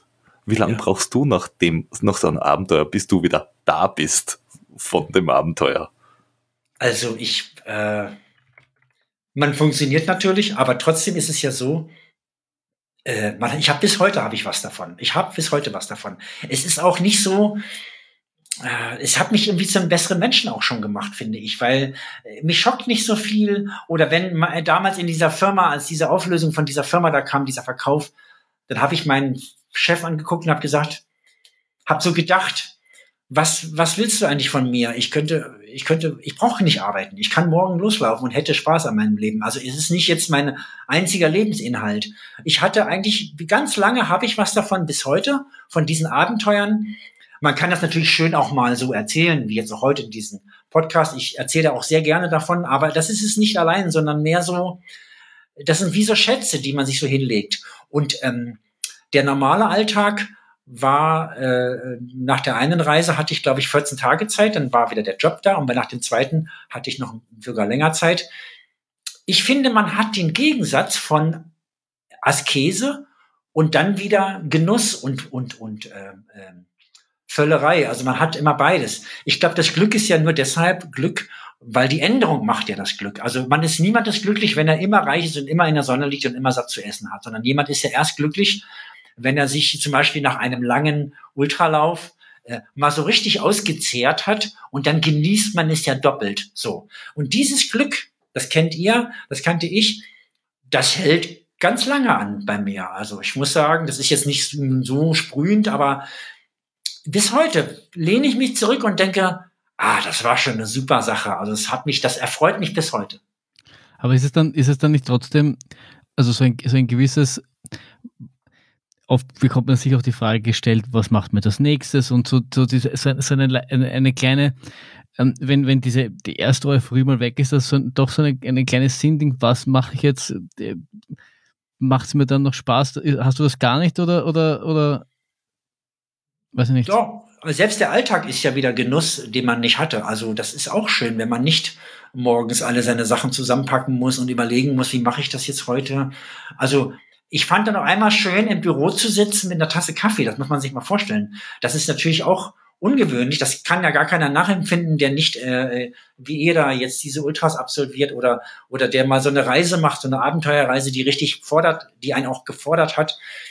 Äh, ich ich habe auch nicht sofort den Drang, äh, was Neues zu machen. Ich suche auch nicht nach dem Abenteuer. Ich habe zum Beispiel dieses Kaukasien ich habe lange nicht, ich wurde gefragt, was machst du denn jetzt? Und da habe ich gesagt, ich habe noch keine Idee. Ich will, dass die Idee zu mir kommt. Ich will jetzt nicht sofort grübeln. Und dann habe ich was in der Runners World gelesen. Die sind in, äh, die waren irgendwie in Georgien laufen und hatten da Freunde und die seien so nett. Dann hatte ich schon so langsam überlegt, ob ich vielleicht von Sochi laufe nach Tiflis. Das, das war die erste Idee. Da kann man aber nicht durchlaufen. Da sind irgendwelche Blauhelmtruppen bewachen da irgendwelche unüberwindlichen Grenzen. Da geht's nicht weiter. Und, und dann hat sich das so nach und nach erst so ergeben.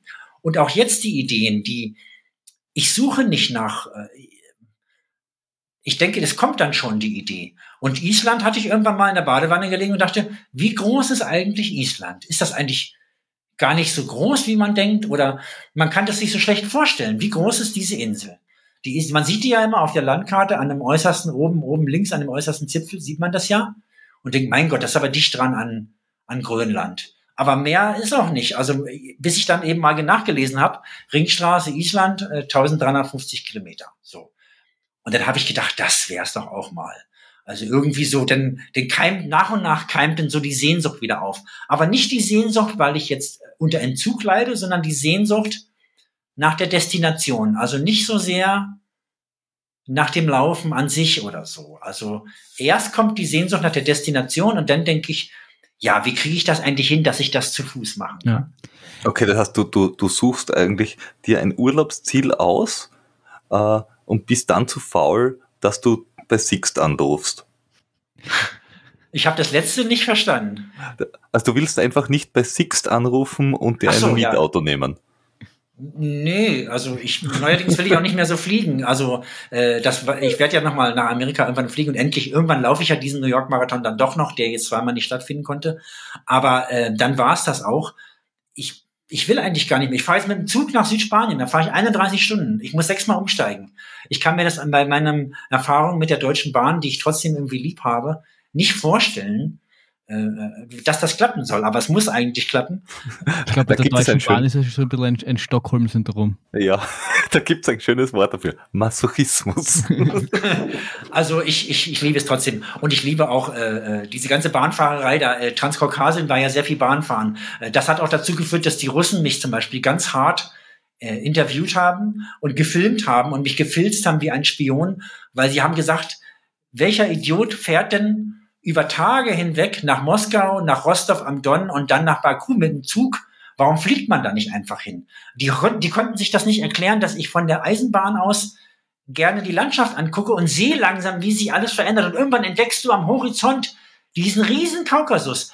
Der ist 5000 Meter hoch, schneeweiß und du siehst den, was weiß ich, auf 30, 40 Kilometern Entfernung und sagst, boah, das ist ja unglaublich. Das ist ja höher als die Alpen. Das kann man sich vielleicht auch als Österreicher gar nicht vorstellen. Ich finde, das ist, das ist so hoch, das ist na, so na. gewaltig und, und, und na, das konnten, die, das konnten die Russen sich nicht vorstellen.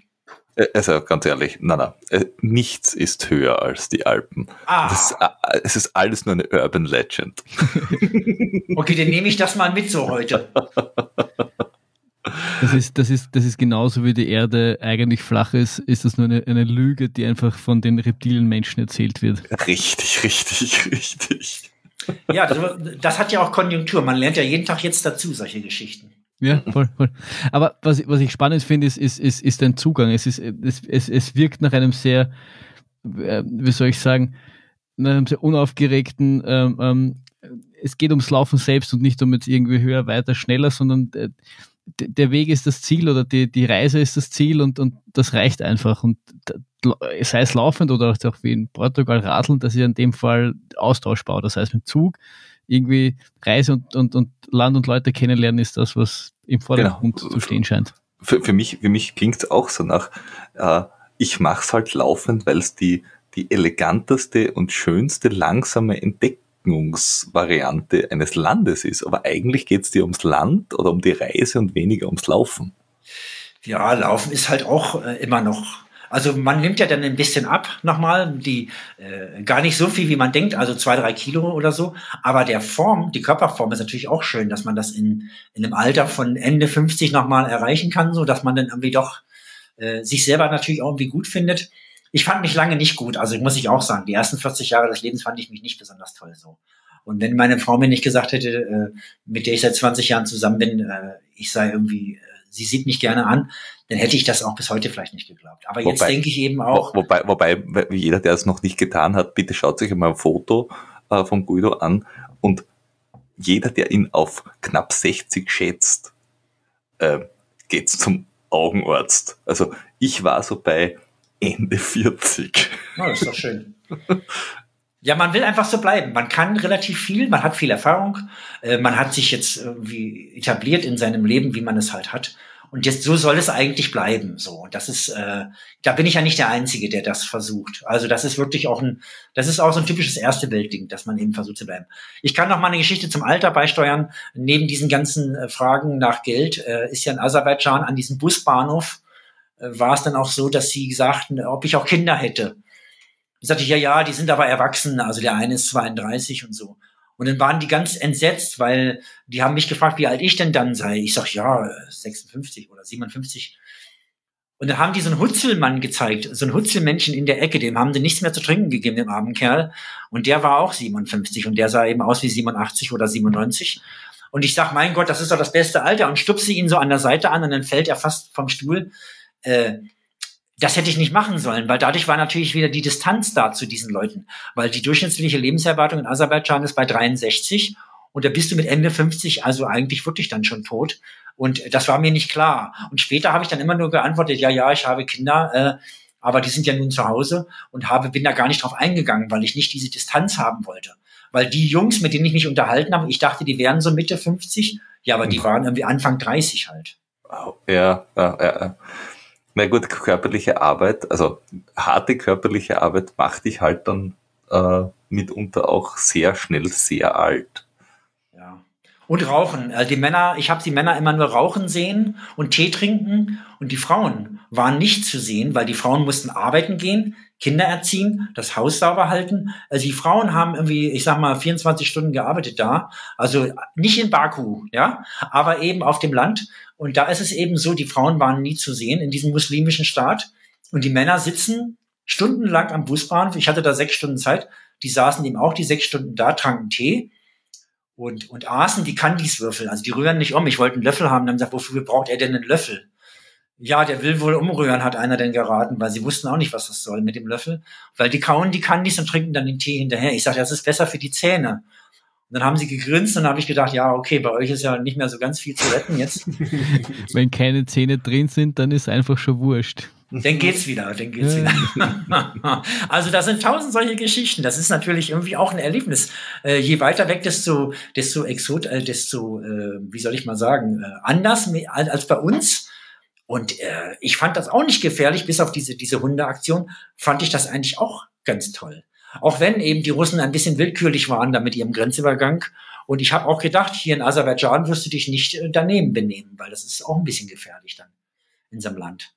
Ja, und hat dann, hat dann sich auch mit, mit irgendwie auch mit Respekt zu tun. Aber es ist dann noch spannend zu sehen, dass, dass einerseits natürlich äh, interessant ist, ganz andere Menschen und ganz andere Kulturen kennenzulernen aber dass man das Abenteuer noch genauso daheim machen kann. Wenn du erzählst äh, von Österreich, was für uns zumindest jetzt daheim ist, dann braucht es eigentlich nicht viel, um, um sich sein eigenes Abenteuer zu schnitzen. Man muss dann nicht immer mit dem Zug quer durch Europa, Asien fahren und wieder zurücklaufen, um einfach die verrücktesten äh, Dinge zu erleben, Land und Leute kennenzulernen, sondern man kann einfach nur, äh, muss einfach nur auf, auf, aus der Tür rausgehen und äh, einfach mal ein bisschen offen dafür sein und dann klappt das schon irgendwie. Ja, das stimmt. Also ich habe zum Beispiel noch eine Geschichte aus der Sauna. Äh, ich saß da, ich, ich bin reingelaufen in den Ort und da stand beim Metzger dran, äh, wegen Todesfall geschlossen. So. Da bin ich irgendwie. was ja eine Tragödie ist in so einem Ort auch. Entschuldigung, aber beim Metzger wegen Todesfall geschlossen. Wirklich. Ja, gut, ich bin Vegetarier, mir war es egal, aber äh, den meisten nicht. So, dann bin ich, äh, habe ich mich da etabliert, äh, habe irgendwie was gegessen, Kaffee getrunken und dann sehe ich aus dem Café heraus so einen Trauerzug mit so, mit so schwarzen Uniformen und so, mit so Feuerwehr oder Bergmannstracht, ich weiß nicht, was das war. Ein ziemlich langer Zug mit getragener Musik. Und da habe ich den Kaffeebesitzer gefragt, ach so, nee, Entschuldigung, ich war dann in der Sauna noch. Und da haben sie gesagt, ja, der ist ja nun auch hin. Den hat's nun auch dahin gerafft. Äh, da sagt er, weißt du eigentlich, dass der mit der und der Frau fremdgegangen ist? Und dann haben die diesen ganzen private diesen ganzen privaten Kanon haben sie ausgebreitet und ich war Zuhörer, weil ich ja, ich habe es zwar verstanden, ich liebe ja auch Dialekte, aber äh, ich kannte ja keinen dort. So und dann äh, habe ich mir das alles angehört und dann war ich nächsten Tag kam der Trauerzug und ich stand in dem Café am Fenster und sagte, oh, ist das jetzt der Metzgermeister, der da äh, begraben wird? Sagt er, ja. Woher äh, willst du das denn wissen? Ich sage, ja, ich, ich, ich bin zwar gestern erst angekommen, aber er soll ja eigentlich ein ganz guter gewesen sein. Und dann sagt er, ja, die einen sagen so, die anderen so. Ich sage, ja, oder meinst du, weil er seine Frau betrogen hat? So. Und dann war der so, der war so erschüttert, dass ich alles weiß über diesen Metzgermeister, der da jetzt aufgebahrt war, in diesem Sarg drin war, durch dieses Intime, durch dieses äh, Erzählen halt in der Sauna von den Einheimischen. Und da habe ich gedacht, das ist eigentlich auch mindestens genauso geil wie irgendwo in Aserbaidschan am Busbahnhof zu sitzen, weil das hat mich, ich fand das richtig äh, super. Das wird es bei uns auch geben. Also äh, wahrscheinlich muss man nicht mal äh, dafür nach Österreich, sondern ich wohne selber in einem kleinen katholischen Dorf. Da gibt es nur so ein Geschwätz. Also es gibt die ganze Zeit eigentlich nur Gerüchte. Und angeblich ist nichts passiert, aber natürlich passiert hinter den Kulissen unglaublich viel. Also das mal zu erleben, ich fand das, das war wieder mal richtig, richtig super. Das, äh, ich würde sagen, willkommen in der österreichischen Kultur. So lästern und äh, Leute ausrichten und was der nicht, der nicht alles gemacht hat, das ist, glaube ich, äh, relativ normal. Ja, also wir das kennen das, wie gesagt, dazu. von uns, wir kennen das von uns auch. Das ja. ist also auch so. Also ich habe dann noch in Passau, habe ich mein Zwischenziel erreicht, Passau, und habe beschlossen, ich mache auf jeden Fall noch weiter. Äh, habe dann in Passau, in dem kleinen Hotel, mich fotografieren lassen mit einer Zufallsbekanntschaft, mit einem Radler aus Rostock. Und da haben wir jemanden gefragt, ob er uns mal fotografieren könnte. Und da stellt sich heraus, das ist der Christian Zimmermann. Jetzt weiß ich nicht, ob ihr den kennt. Der ist gelaufen oder gewandert mit einem Einkaufswagen von Zürich nach Moskau war er gerade unterwegs. Er war gerade unterwegs Richtung Moskau. Ich sage, oh Gott, das ist ja unglaublich. Wie machst du das mit den Hunden? War dann wieder meine Frage. Ja, hat er noch keine Erfahrung. Er war aber mit dem Einkaufswagen schon quer durchs Outback in Australien, war er auch schon unterwegs. Ich sag, warum denn aber ein Einkaufswagen? Er sagt, ja, da kann man so schön seine Fotoausrüstung alles reinlegen und das Wasser. Dann kann man den Wagen schön schieben. Er hat wohl etwas breitere Räder, aber im Grunde ist es ein Einkaufswagen. Also das habe ich, das ist so krass eigentlich alles, dass man solche Leute auch kennenlernt. Also das war äh, äh, auch irgendwie interessant und dafür ist der Donauradweg wieder gut, weil es eine relativ prominente Route ist halt. Ja, landschaftlich, landschaftlich vielleicht nicht die schönste. Also wird dann relativ fad, weil es halt irgendwie zumindest für uns, weil es dann halt relativ äh, grad einfach nur ist und dann irgendwie öde wird. Aber ja, aber nach, nach Norden hin erst, in Deutschland, in Niederbayern. Aber in österreichischer Seite gibt's ja diese ganzen Schlingen und so. Ja. Also ich, unter die Wachau auch sehr schön. Ja, es wird bei, um mal was für Kloster Neuburg zu sagen, da bei Tullen und so, da ist es halt total flach, so. Aber das ändert sich dann wieder. Also äh, noch zwei Tage weiter und dann ist wieder schön. Also. Ja, vielleicht ist es für, einfach nur für uns, weil wir es kennen, einfach, ja. soll ich sagen, üblich. Äh, aber das ist sonst, wenn man es jetzt nicht kennt, dass es schön ist, zum mal durchlaufen, kann man schon gut, gut, gut vorstellen. Ja, es ist ein sehr, sehr berühmter, ich glaube, es ist der berühmte Radweg äh, für Deutsche, glaube ich, möchte ich fast sagen. Also ich glaube, die äh, Elbe-Radweg und Donauradweg und so, also das ist schon, der ist ja auf beiden Seiten eben befahrbar, belaufbar. Äh, immer diese Kraftwerke fand ich toll, dass man bei jedem Kraftwerk auch rübergehen kann auf die mhm. andere Seite. Also ich fand das irgendwie super. Und dann diese Wachau, das war auch so witzig. Dann war ich in der Wachau und dann war ich in Melk. Und dann habe ich, weiß gar nicht, Melk und Krems und so. Und eins davon habe ich gesagt, ja, ich bin ja in der Wachau. Nee, das sei nicht die Wachau, das war, das sagen die immer, aber das sei nicht so. Wir sind die Wachau. Und dann haben die so untereinander halt sich ihre Gebiete da abgegrenzt. Das war auch schon wieder so lustig, dass denn jeder die Wachau sein wollte und der andere sollte es nicht sein oder so. ja, also, also Donauradweg und Wachau und so weiter, das ist, das ist typisch österreichisch. Da, da, da kann man gut wandern, radeln, Wein trinken, einmarschieren. Also da, da kann man viel machen. Ja, und in Deutschland warst du, dann war Niederbayern, das kannte ich ja so auch noch nicht. Ich kannte zwar München und Nürnberg, Regensburg, aber eben nicht die, die, das Land. War auch ganz witzig irgendwie, aber nachher wurde es eben, also Donau war immer noch schön. Mir haben sie dann erzählt, das wird richtig öd nachher Richtung, Richtung Schwaben. Aber da war ich dann nicht mehr. Ich bin dann abgezweigt hinter Regensburg. Irgendwo bin ich diesen Kanal da gelaufen. Ludwig mein Donaukanal. Das ist ein sehr alter Kanal. Es gibt einen nagelneuen, der sehr breit ist und sehr unspannend. Und es gibt aber diesen kleinen, dünnen Ludwig-Main-Donau-Kanal. Und der führt nach Nürnberg. Und dann wollte ich sogar noch überlegen, ob ich nach den Main dann laufe und den Main in den Rhein und den Rhein nach Hause, so. Aber dann wurde es nachher, in Franken war das Essen dann nicht mehr so gut. Je mehr nach Norden, desto, desto schwächer wird das Essen. Franken geht natürlich noch, aber irgendwann wird es halt schlimmer. Dann war es auch so, ich hätte dann abseits der Flüsse so ein paar Berge überqueren müssen und da ist dann wirklich nichts Schönes mehr so richtig für mich dabei gewesen. Und da habe ich dann einfach beschlossen, an dem Morgen, erst beim Laufen, habe ich beschlossen, ich biege ab Richtung Innenstadt und fahre von Nürnberg mit der Regionalbahn einfach nach Hause. Das ging dann auch. Also ich habe dann an dem Morgen erst beschlossen, dass sich es reicht, weil es nicht mehr mehr schöner wird. Es ist nicht mehr dasselbe äh, wie in den ersten Wochen. Ja. Mhm. Also das Aber waren 900 Kilometer, das war auch ja. viel. Ja, aber das ist das, das Tolle, dass du, dass du da einfach aufhören kannst, wie es dir passt, weil du, du bist ja nicht, du hast ja keine Vorgabe oder auch, auch wenn es wenn es vielleicht das eigene Ego ist, das einem sagt, so wie du sagst, äh, bin ich ein Weich oder nicht oder wie auch immer, aber im Endeffekt du bist der, der entscheidet, wann dein Abenteuer anfängt und wann dein Abenteuer aufhört. Es gibt keinen, der das sagt, dass das falsch ist, dass du jetzt in Nürnberg plötzlich beschließt, nach Hause zu fahren, sondern es ist so, wie es ist und äh, wenn du findest, das ist genug, dann ist es einfach genug. Das ist ja irgendwie ja. das Schöne an, an, an diesen selbstgeschnitzten Abenteuern. Ja, es wird jetzt auch so sein, jetzt mit dieser Rennradtour, die ich jetzt im März mache, der Algarve Bretagne. Wenn ich in Bordeaux aufgeben muss, dann, dann fahre ich halt von Bordeaux aus nach Hause, wenn's oder so. Das ist dann halt einfach so. Aber ich will natürlich am liebsten schon wieder die Brest in der Bretagne erreichen, äh, weil dann hätte ich sie von beiden Seiten hätte ich das erreicht, dann hätte ich die gesamte Küste abgeradelt. Aber wenn das nicht klappt, dann ist es auch okay. Es ist kein Wettrennen, es ist kein Wettkampf in dem Sinne. Genau. Und das, ich finde, ich finde, äh, äh mit, mit diesen Worten können wir, können wir das, das, das, das wunderschön schön beenden. Und ich, ich glaube, es war, war spannend zu sehen, ähm, wie, wie du da den, den, den Laufsport angehst und wie Moment. du da. Moment. Uh, was hast du? Oh, Moment, mein Flo. Moment. Wir haben ja noch einen.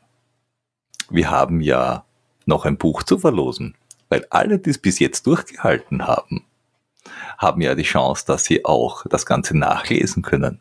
Ja, ja. Und äh, mir ist tatsächlich was eingefallen. Als Frage, außer der oh. Guido. Nämlich, ähm, der Guido hat ja einen eigenen Verlag gegründet. Ähm, und ich würde mal sagen, der Erste, der uns sagt, oder äh, wir losen unter allen, die uns sagen können, wie dieser Verlag ausgeschrieben heißt, verlosen wir das Buch. Nämlich nicht, wie er in kurz heißt, sondern wofür er steht. Ich glaube, das ist eine ganz, ganz nette Frage. Da muss man ein bisschen nachschauen, lesen, blättern. Investigieren. Investigieren, genau. das ist doch eine super Idee. Also da, äh, das, da gehe ich gern mit.